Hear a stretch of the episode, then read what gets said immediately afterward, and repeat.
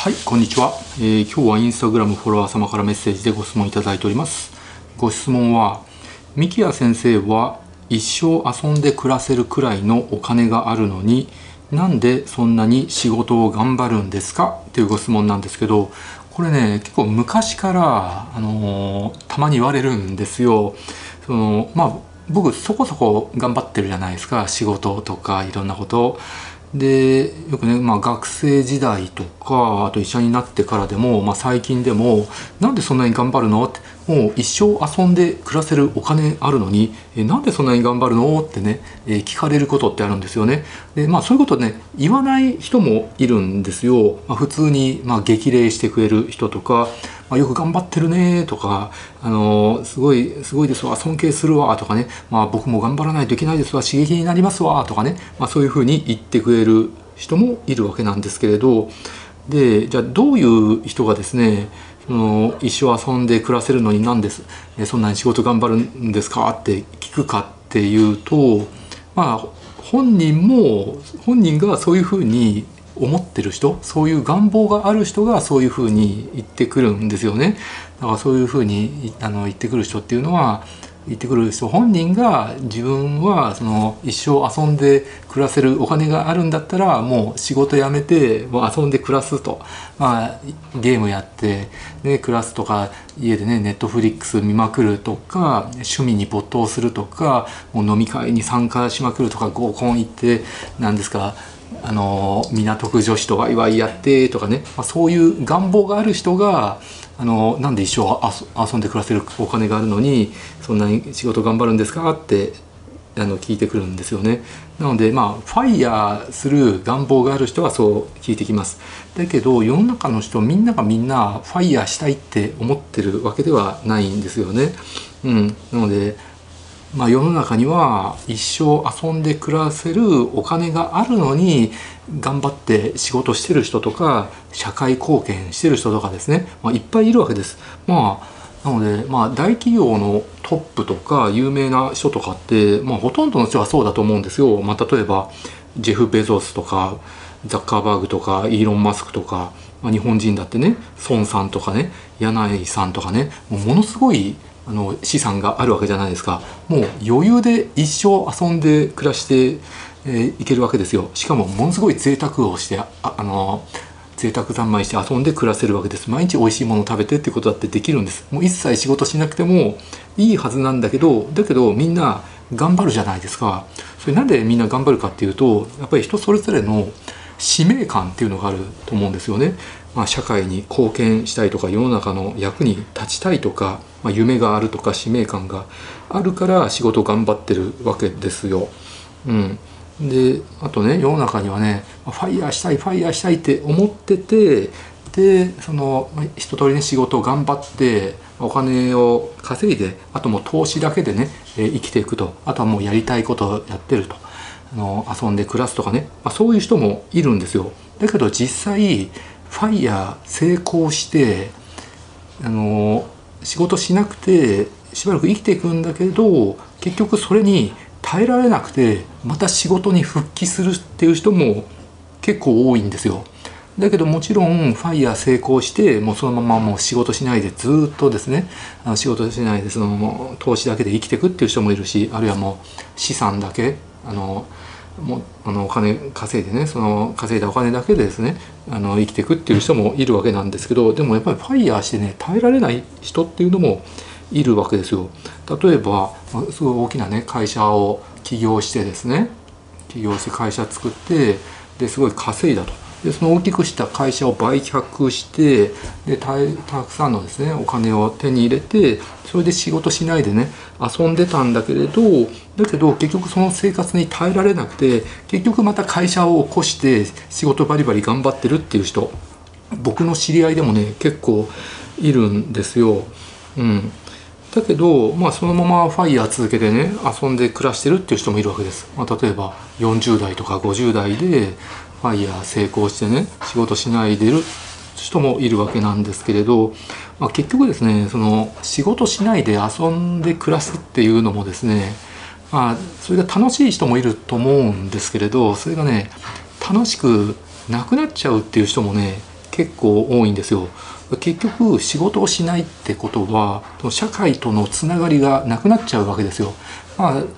仕事しなくてもねボランティアだけで生きていくとかですねそういう人だったらまだ社会とのつながりあるんですけど、まあ、投資だけやって、まあ、投資も社会とのつながりといえばつながりなんだけれど、まあ、何かを生み出すわけではないんですよね。なのであの社会に貢献したいとかあるいは人の役に立ちたいとかそういうふうに考えてる人は結局ファイヤーしてもまた仕事するようになるんですよねだから僕自身ももし仕事を辞めて遊んで暮らしても結局仕事にまた戻ってきちゃうと思うんです。だからあのファイヤーしないし仕事をずっと続けてるわけですよ。やっぱり今自分美容外科医としても働いてるし、まあ、YouTuber としてもちょこちょこやってるわけなんですけれどここでやっぱり社会とつながってると。でいろいろね人に感謝されることもねすごく多いんです。の YouTube のチャンネルでもすごく勉強になります。今後も動画上げてくださいとか応援してますって声たくさんいただいてですね。そうするとやっぱり自分自身も人の役に立ってるんだなってね社会のつながりが嬉しいわけです。で社会に貢献してるんだなっていうふうにも感じるわけですよね。で美容外科の仕事だって、まあ、手術して喜んでいただいて本当に人生変わりました三木谷先生のおかげですとかですね言われれば本当に心の底から嬉しいし、まあ、この仕事やっててよかったって感じるわけですよね。でそれ仕事辞めちゃったらそういうのが一切なくなるわけですよ。もうそうしたらですね最悪自分の存在意義すら分かんなくなっちゃうんじゃないかなって思います。まあ、実際僕その一切仕事しないでその暮らすってことを経験したことがないんだけど多分そうなると思うんです。生きてる意味が分かんなくなってきてすごく虚しくなると思うんです。僕の僕の知り合いでファイヤーしてまた仕事戻ってきた人ってみんな同じことを言うんですよね。うん、結局どんな仕事でもやっぱり人の役に立ってるし社会に貢献してるわけですもちろんその反社会的なあの仕事とかねその何ですか受け子とか詐欺とかねそういうのはまた別として、世の中のね普通の仕事ってね必ずみんなの役に立ってるんです。社会の社会にね貢献してるわけですよね。例えばネジを作る仕事をしてる人だってそのネジによってテレビが作られたりとか家具が作られたりとかしてみんなそのテレビとかねあの家電とかで楽しく暮らしてるとか、えー、それがね役に立ってるっていうのがあるのでお弁当を作るのでもねあと農家であの野菜作るとか米作るとかでも必ず人の役に立ってるわけですよね。自分が労働してるえ、その裏には裏っていうかその先には喜んでくれてる人がいるわけですよだからみんなですねその仕事に対してやりがいを感じるわけなので、まあ、それがなくなっちゃったらかえって人生辛くなるんじゃないかなってね思いますね。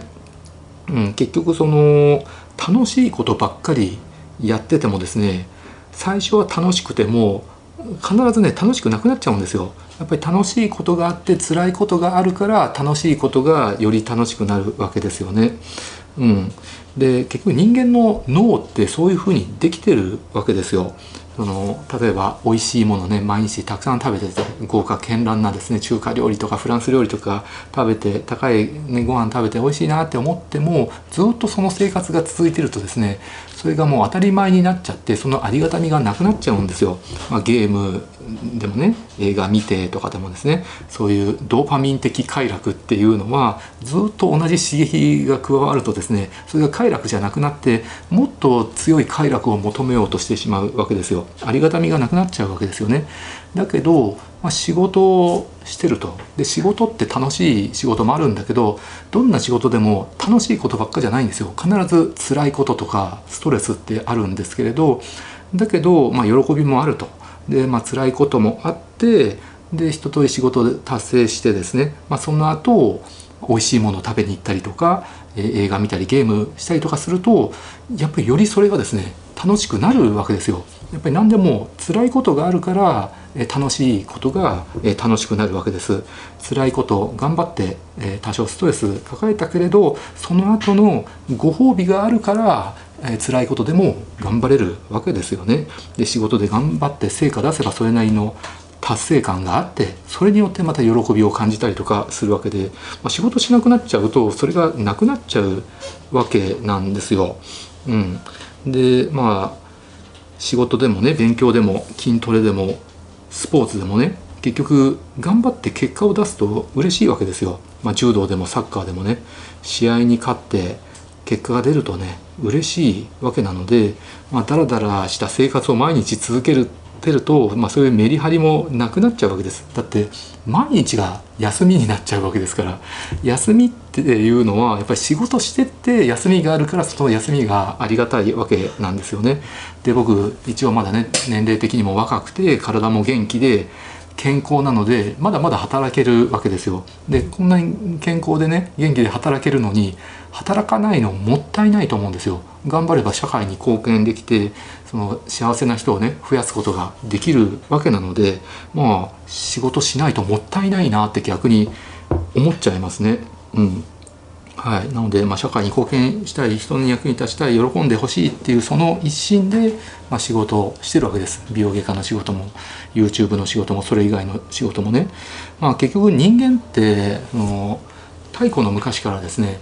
群れで生活する生き物なのでその本能的に人の役に立ちたいっていうあの気持ちがあるわけですよね。やっぱり集団の中で、まあ、例えば獲物を取ってきてみんなに与えればみんな喜んでくれるわけだしみんなのためにその家を建てるとかですね服を作るとかそういえばみんな喜んでくれるし木の実を取ってきてみんなに分け与えれば喜んでくれるわけだしその他人に貢献して喜んでくれて脳内でドーパミンが出たりとかあるいはオキシトシンとかセロトニンとかですね気持ちよくなる物質が出てだからそうやって太古の昔からみんなで共同生活してたわけなのでやっぱりその本能が現代社会でも残ってるからやっぱり本能的に人の役に立ちたい、え社会に貢献したいっていう気持ちがねあるわけなんですよね。うん、なので社会と隔絶した生活だとね虚しくなるし楽しくなくなっちゃうわけです。なので結構世の中の人見ると本当にもう死ぬ直前まで仕事してる人って多いわけですね。まあ、お医者さんでもそうだし経営者とか芸能人とか、ね、俳優とか歌手とか、えっと、落語の人でもね結構もうお亡くなりになる直前までずっと働いててあれって本当に素晴らしいなって思うんです、まあ、人によっては仕事リタイアしてのんびりその老後、まあ、余生をその過ごしたいとなんか孫に囲まれてのんびりしたいとか何かやりたいことだけやりたいとか読書にふけりふけりたいとかねそういう気持ちある人いますもうそれももちろん素晴らしいと思いますそれも理想的だと思うんだけど死ぬ直前まで仕事するってこれ本当に最高だし、まあ、その人たちは本当に幸せだったんだろうなって思いますね。うん、例えばエリザベス女王ってあのちょっと前にお亡くなりになられたんだけど96歳でお亡くなりになったんだけどエリザベス女王もですねお亡くなりになるもう直前まで公務をされてたわけですよ。で寝たきりになったりとか介護介護を受けたりとかなくて本当に直前まで仕事されてたわけですよ。本当に素晴らしいなって思いますね。やっぱり健康にも気を使って仕事を続けて国のためにですね貢献するっていうことに喜びを感じてたんだろうなってね思います。はい。っていうのが、えー、僕の考えでございます。ということでまああのー、仕事辞めてねあの貯めたお金でですね一生遊んで暮らすっていう選択肢もあのいいと思います。それもいいと思いますけど、まあ、僕には合わないかなって思ってるわけでございます。はいじゃあ以上です。ご視聴ありがとうございました。